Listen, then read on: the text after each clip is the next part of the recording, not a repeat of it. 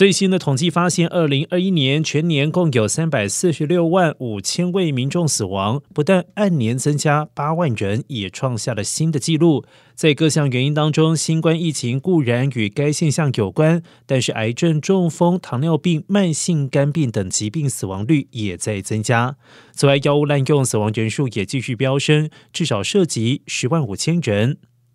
CDC 公布数据之后，该中心专家安德森表示，情况比年前严峻。翻查记录的话，不少的专家曾经在去年初提出乐观的预测，认为随着疫苗面世，二零二一年的疫情不会像二零二零年般那么样的恶劣。但随着新变种病毒株不断的出现，也有不少的民众拒绝戴口罩或者是注射疫苗，导致全年死于疫情的人数超过了四十一万五千人，比起前年的三十五点一万人，足足多了六万多人。